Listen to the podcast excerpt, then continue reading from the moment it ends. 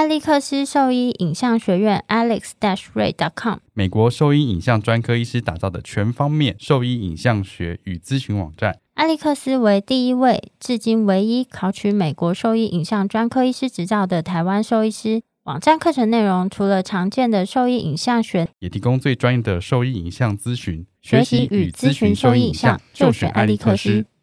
狗狗、猫猫防护跳蚤必施新选择：李兰林早师 t h e r e s t o 对付跳蚤必施长达八个月的保护。全新科技的项圈，专利且创新的活性缓释机制，让保护力长达八个月。不怕水，也没有异味，狗狗、猫猫都可以使用，方便、安全、有效、亲密。我也用李兰林早师。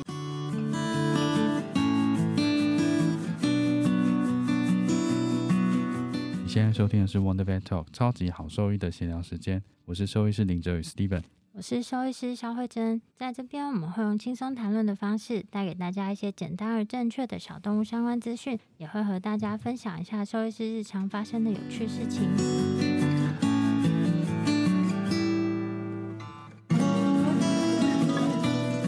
那我们今天呢，就是再度邀请到了左岸动物医院的陈建南兽医师来跟我们分享关于小动物肾脏疾病的一些知识。欢迎陈建南医师。欢迎啊，南医师，南哥啊。南哥，南哥，这样讲就超过了。对啊，你叫其实我是这边年纪最小的。你看看，不不不，南哥，你这样说话实在是太谦逊了。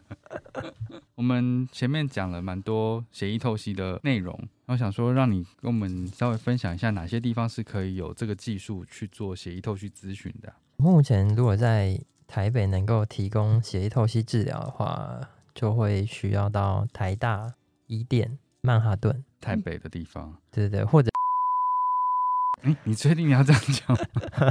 哦，这边可以卡掉。对啊，这一集 可能是这个你，小说你怎么放这么开？对啊，不会啦，我们再重新开始。不会啦，我们就把那句剪掉了就好。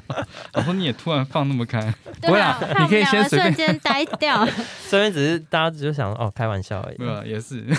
你说没有开玩笑，那再补一说没有来开玩笑，没有来开玩笑。你干嘛越描越黑？此地无银。对，好，就是台北三个地方。那对其他地方有比较推荐？哎，就是可以。那另外推荐的话，就是要到高雄中心梅西高雄中心动物医院有这个技术可以去咨询。嗯，如果有需要的，上科主任就是胡玉妍医师，我同学啦。对，可以去咨询一下这样子相关的医疗的讯息，如果有需求的话。那如果是至于是腹膜透析的话，可能就蛮多医院都还是可以做的。对，但但还是会需要挑选一下，有一些病患可能比较适合做血液透析，有一些比较适合做腹膜透析。像如果他有一些可能之前有做一些腹腔的手术，或者他腹腔有非常严重的发炎感染，那可能就不太适合做腹膜透析。但血液透析有一些禁忌症啊，如果那个病患他已经有一些神经方面的症状，或者是凝血功能的障碍，那可能做血液透析也不算是一个非常好的选项。嗯，再就是因为机器的关系，所以我们可能都会。在做血透析过程中，需要拉出一定的血量，所以有些病患体型太小的，基本上就也不一定适合做到血液透析。你刚刚说体型太小，体型太小的话，就指的是一般体重小于五公斤以下。那猫不就很难？但猫的话，其实就我们机器还是可以啦，只是说风险可能会稍微高一些。那如果阴影比较小病患，是要做血液透析的话，其实我们会帮他们准备血液制品。通常我们在接上机器之后，把血液拉出来的之前或是当下。其实我们会同时间输血，就确保说在它血液流失的情况下，我们同时要帮它补充血液，那就可以确保它的病患的血容量是足够的，那就比较不会有低血压的这些问题。对，比比较不会被抽干。而且我们之前在台大的时候，就因为都洗过猫了，那个猫在洗之前，我们会用血液就同时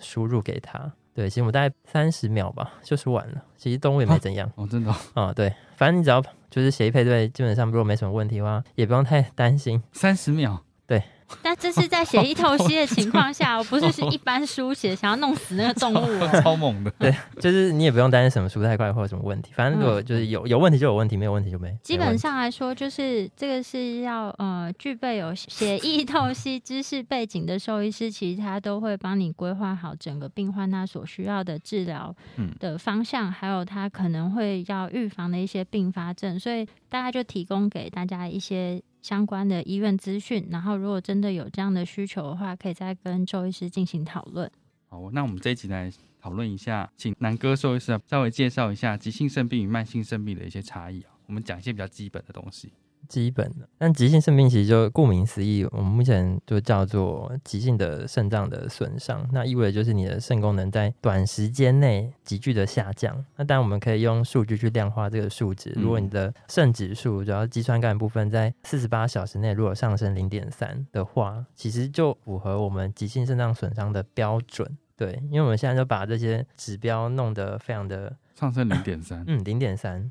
就就这么少零点三，因为我们嗯抓零点三的话，其实主要是可以帮助我们发现更多可能已经有肾脏功能问题的病患，尽量可以把这些病患都抓到。因为如果没有发现这些病患的话，可能未来他们肾功能会随着时间慢慢的变差。所以我们基本上定的范围那么狭窄，是希望能够及早发现他们肾功能的变化。OK，所以对再讲一次是四十八小时内，它的肌酐酸上升零点三，就算是急性的，就算是急。性的肾脏的损伤的病患那他在验血的时候，会不会有一些，比如说进食的标准啊，然后还有不同天但是相同条件下去检测？因为我们知道有时候这个数值可能会跟当天的饮食会有一点点嗯，影响。嗯对对对，其实肌酸酐本身真的是也是蛮恼人的工具啦。就是第一个，它相对是不敏感的一个指标，嗯再就是要考虑到有什么因素会影响到肌酸酐的数值。嗯像有些状况下，我们肌酸酐的制造会被减少，像是如果这些病患他肌肉量比较少嗯哦，或者是他同时有一些肝脏的问题，或是他有一些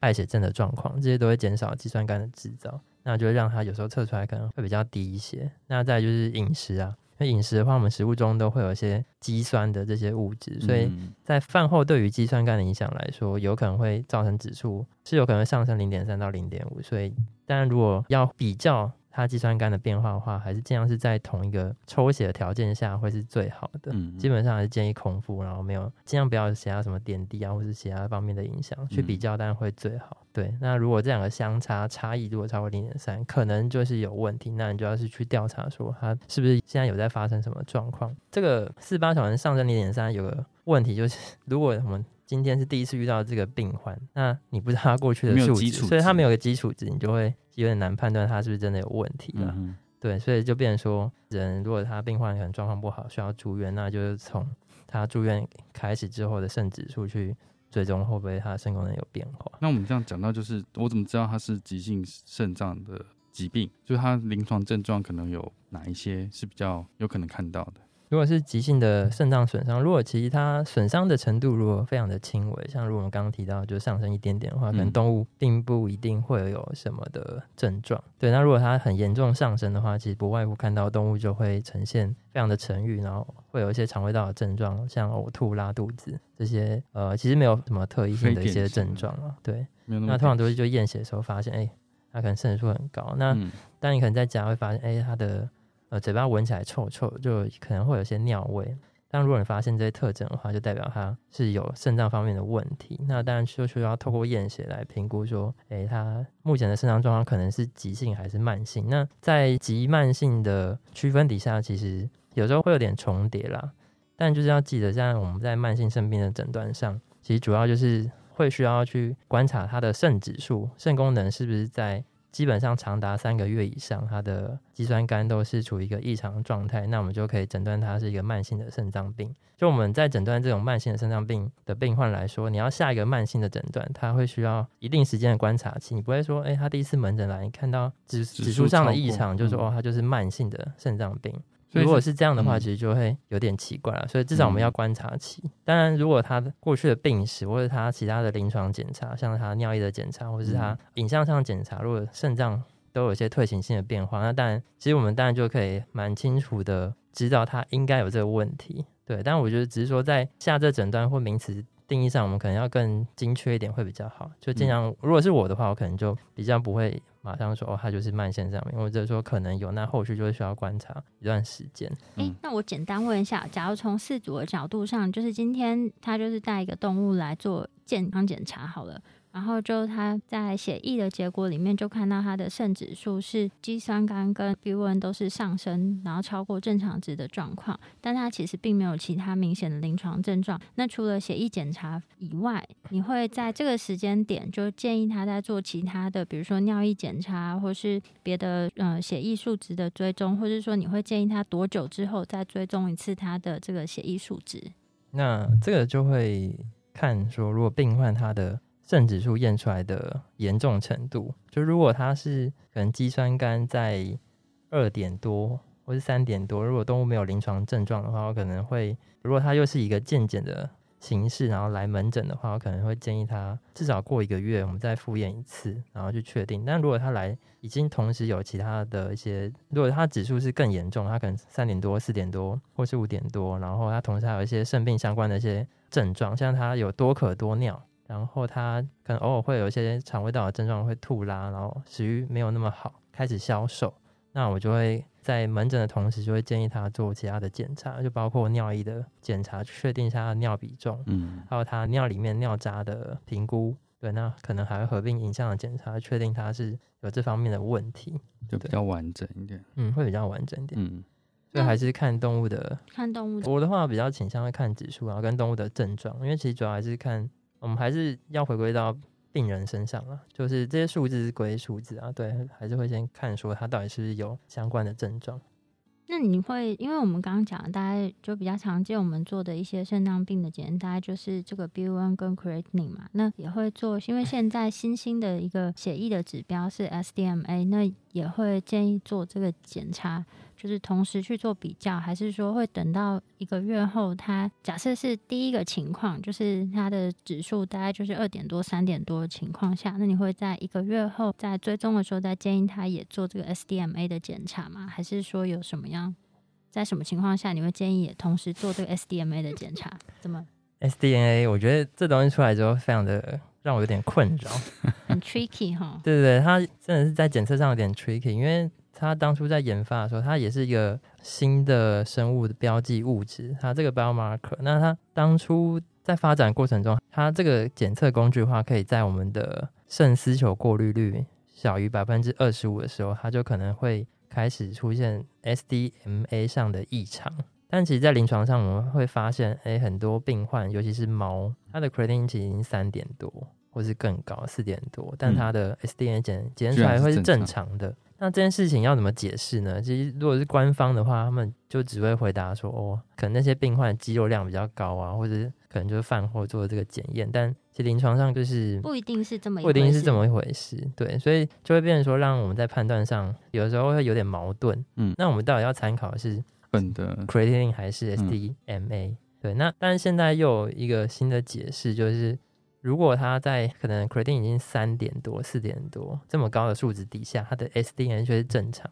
这个病患可能常见，如果我们去追踪的话，它是属于那种预后比较好、恶化速度比较慢的那个族群。嗯对，但他们是这样解释啊，不过都还是没办法给我们一个 好的解释，说为什么它的 SDNA 不会上升。嗯对，因为本身这个东西它跟 GFR 是呈现非常的正相关的的变化，所以理论上在我们肾指数都上升的异常情况下，这么敏感的一个指标，它应该它也应该要上上升，但它却没有上升，我觉得就会让我有点讨厌。所以我在使用 SDNA 的条件的话，基本上第一个是为了要早期诊断它有没有一些肾脏方面的问题。所以如果是肾病的话，我们分成一二三四期嘛。那如果我们想要看能不能及早诊断第一期的这个病患的话，我可能比较会同时加入 SDNA 这个检查。哎，你可以帮我们稍微讲一下一二三四期的比较细的内容，那分期。这很多哎、一二三四期的话，其实就主要都是用肌酸酐去区分。那嗯狗猫会不太一样。那狗的话就是小于一点四，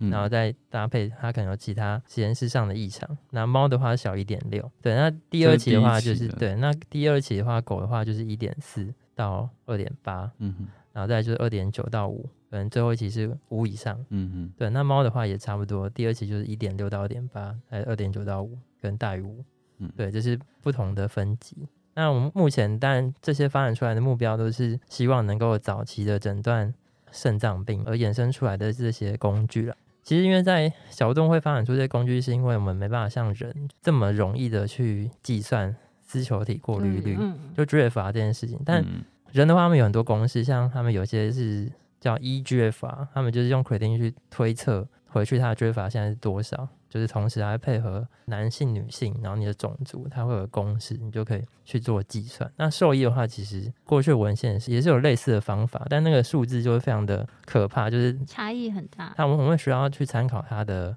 尿比重、鼻温，然后 creatinine，、嗯它前面都会有一些系数，可能零点零零几，巴拉巴拉，那算起来就很难算。对，那算出来它对于真实的缺乏又有一定的落差，所以嗯小动物的话可能就比较不会用这些方式去推估说虽然参。考价值是低的，对，嗯、在小动物来说，目前参考价值是低的。那它的黄金准则的话，就变成说它会需要去留院，然后去打一些什么 IO 黑手这种嗯嗯，呃物质造影剂啊，这样记，对啊，然后就看它这一定时间内它的排出量是怎么样，就看它血液这种变化或尿这种变化来得知它目前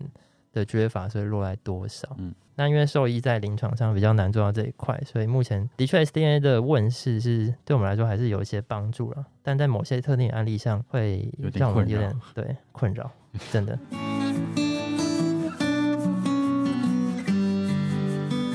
大家好，我是左岸动物院陈建南兽医师。你现在收听的是 Wonder Vet Talk，超级好兽医的闲聊时间，最专业的小动物知识 Podcast 频道。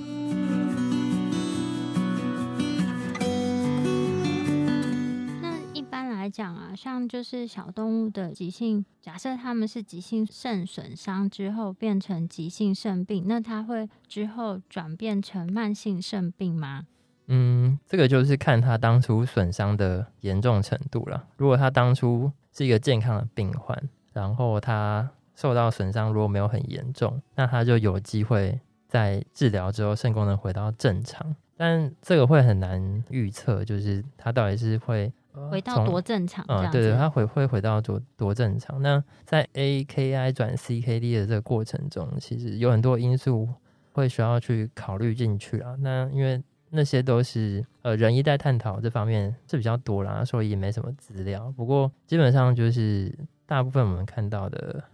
病患，其实要如果他当初进来的时候，他的 AKI 的分级是比较严重的，那他们在未来治疗之后，的确是比较容易转变成一个慢性的肾脏病，它的肾功能不会回到正常，它还是会有一些轻微的异常。对，所以那也是就，例如说我们今天 AKI 治疗的时间在一周内，它已经都大幅度的下降了，但还没有到正常值，那只有一样会监控到三个月的时间，去确认它是不是转成慢性的嗯对啊，因为。后续的话基本上就是持续的追踪了，因为嗯其实肾脏修复这个时间会拉得非常长，因为本身肾脏就不是一个呃修复能力很好的器官，嗯最起码它肾脏修复的时间就是要两周以上，那有些可能会持续到更久，对，甚至要到几个月。所以像有一些可能比较严重的基因肾脏损伤，我们也会希望就是如果它的恢复没有那么如预期的快速的话，那我们也会希望它一直治疗下去到可能肾脏有恢复的那段的时间啦。嗯，对，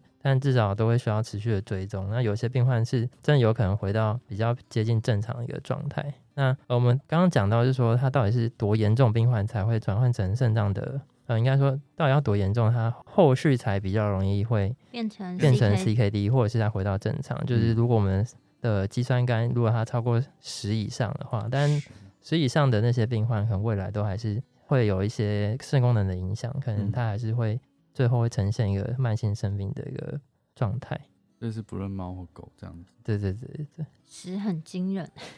对啊，对啊，以就是如果说以一个外科的医院的环境下，我们看到大概三或四，我们就吓坏哎了。我们看看到十，我们可能真的没有办法。嗯，那一般来讲，就是如果说是一个慢性肾病 （CKD），在稳定的情况下转急性的机会高吗？呃，其实这件事情在猫比较常见，其实相对是蛮高的，因为其实在因为有一些肾脏病，他们基本上可以分两个族群，就一个族群就是比较容易恶化，啊，一个就是恶化比较慢。那这两个族群差异目前还没办法知道说他们是差别在哪？嗯，差别在哪？因为有些病患就是有些传统的基本的危险因子是可以去区分的，像传统像如果这个病患他有高血压、嗯嗯蛋白尿、哦高血磷或者他哦贫血，嗯这些都会导致他们接下来，恶化恶化的比较快嗯或者是我刚刚呃有提到他我的研究测的那个 IS 的这个物质，如果它浓度比较高，那它未来可能恶化速度会比较快。对，但有时候有些病患真的就算不治疗，他有时候他恶化速度也是真的很慢啦。对，有时候我们甚至不确定说我们的治疗到底有没有帮助，因为他可能天生他就对于这个疾病他耐受性就非常的好，所以就是会影响到就是他恶化的速度。我想问打个岔，是快这件事情，恶化速度快这件事情，在你的预期上大概是多久的时间？哦，这个非常的，这个其实没有什么定义啊。对，但就是会说，如果就是会抓个数值，就是像如果我们因为应该说要讨论这个问题的话，就是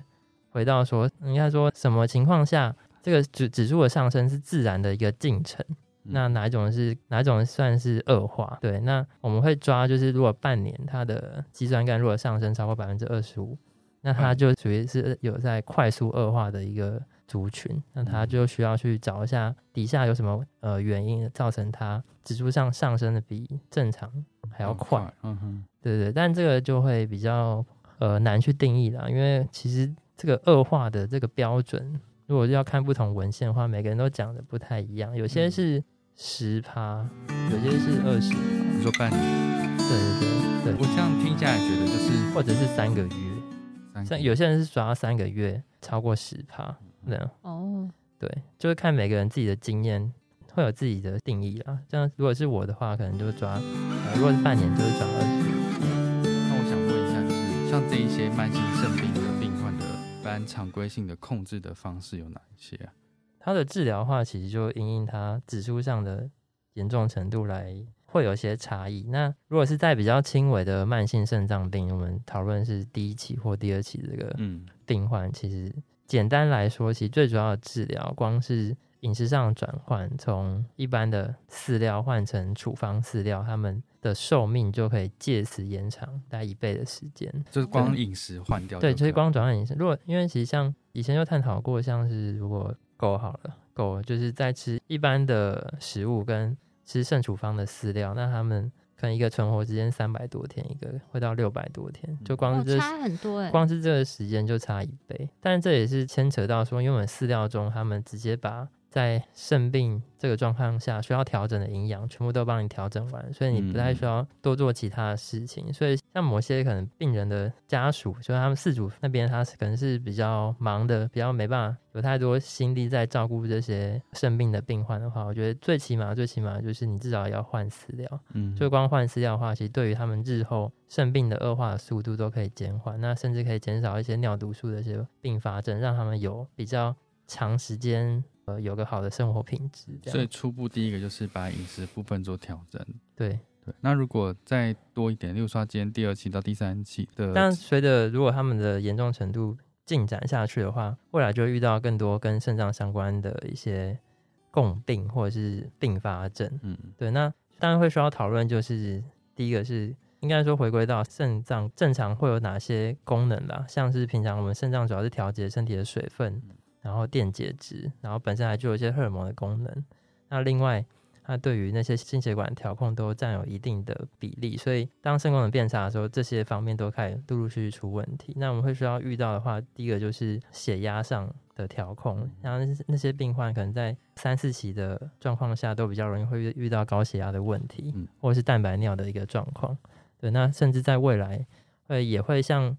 人一样，可能会有一些骨性的病变，因为他们对于钙磷平衡上都会开始出现异常，那我们就要分头去治疗。对，那当然会需要去控制的话，第一个一定是它的钙磷的平衡。对，钙磷平衡是对我们来说还是临床上比较能够去处理的，还有血压，还有蛋白尿。对，那高血磷的话，其实在三四期以上都会非常容易遇到，嗯但它的治疗上说困难也不困难嘛，因为第一个其实在高血磷病患，如果他是还没有转换成肾脏处方饲料的一个病患的话，当然就直接从一般的饲料换成肾脏处方饲料，那就可以对于这个磷的控制都非常的有效果。对，那如果在饮食上转换大概可能长达一个月之后，他们的磷的浓度如果都没有妥善控制的话，那可能就会额外需要一些降磷药的帮助，去减少这些电解质的浓度这样子。那当然会随着这些电解质浓度，如果他们越异常的话，但对未来肾脏恶化速度就会呃加快。如果讲说在这边在，我刚好像讲一个废话，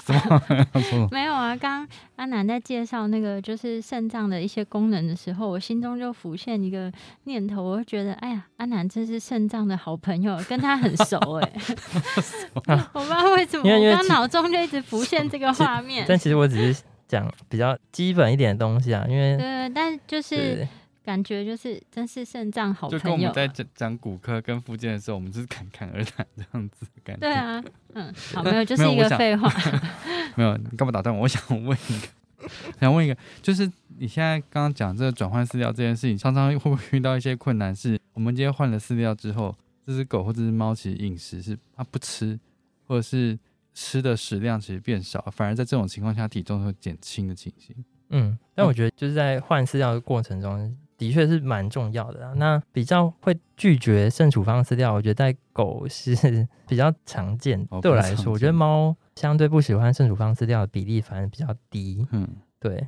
但因为如果是对我来说，如果要换饲料的话，基本上我不会等到。它们生病太严重的时候才换，因为到那时候它们都非常的反胃，然后厌食，所以在做饲料上转换到那时候就比较困难。那我们希望就是尽量是在早期的时候做转换。那什么是多早？就基本上目前的话，它在第二期的状况下一定是可以做饲料上转换，或甚至是 creatine 小于二更早的时期就可以做饲料上转换。那在早期转换的情况下，也会有利于他们日后恶化速度的减缓。嗯，那在换饲料过程中，但在猫蛋要注意是，就不要直接把它的 饲料在一天之内就全部换成新的食物，因为它们本身猫咪都是倾向一成不变的生活，所以它们都会习惯本身居家环境或本来的饲料它里面的香味什么的，它们都非常的适应的。所以在猫咪就会需要花比较长的时间，可能会需要两周以上，慢慢在饲料上做转换。嗯，那我自己的建议话就是会。希望师傅准备一个猫咪以前用过的食盆，那就放一个，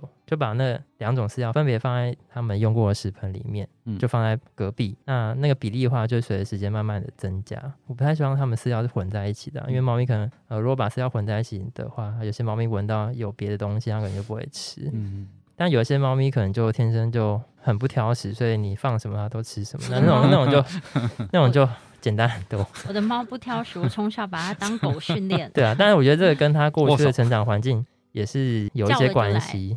对，因为有一些真的比较不挑食的病患，都是他们在小时候他们就接触过各种不同的食物，所以他们在未来可能比较不容易挑食。嗯，那如果是我的话，有有可能会额外开一些促进食欲的药。让他们更能接受新的东西，但这个也不是说正规做法，对对对，对对，对我来说，我我比较会做这种事情。那如果今天不是刚刚讲的是，例如说到末期才换，到比较后期才换，那如果今天不是他是从前期换了到后期，他食欲其实变差的情况的话，你会比较建议说去尽量让他吃，还是说嗯，还是只能吃这个？嗯，当然其实就是看动物的状况，但我们希望他们是吃对的食物。嗯嗯。那如果它是当下只是因为可能指数上升之后变比较严重，它们食欲变差，那当然会先去看说它是什么原因造成它食欲变差。所以可能其他地方管理之后，如果它食欲依然没有变好，那一样就会再开一些促进食欲的药让看能不能够一样吃对的食物。那如果真的不行的话，那我会加入其他的就是正常的一些一般的食物，像罐头什么的，就主要是能够增加那个食物的香味，看它能不能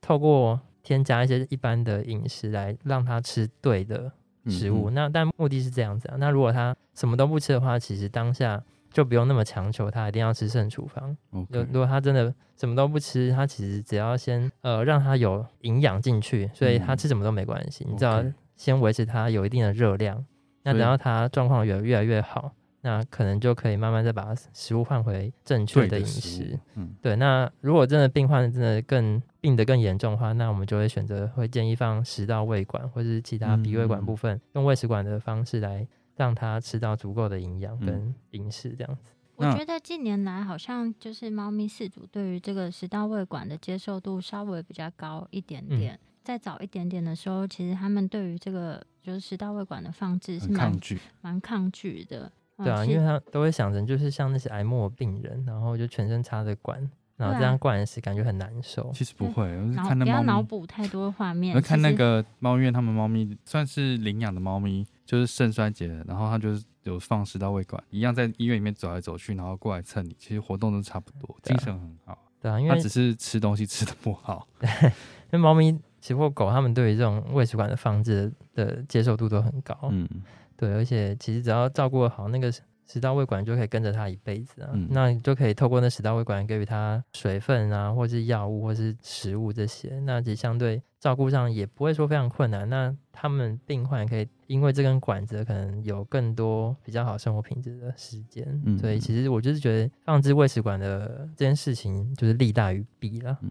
像我的话，可能第三期有时候就会跟四五开始讨论，就可能日后都会需要放置这根管子，对，嗯。那就看四组的接受程度怎么样，但就会嗯。先及早让他接受这些讯息，因为其实在国外来说，之前有跟一些肾脏专科医师讨论过，他们真的是在比较 早期就会先放置食道胃管，真的。而因为嗯他们其实不太打皮下的，哦。他们不太像，我觉得不太像亚我刚刚洲国家是想要问到说打皮下这件事情，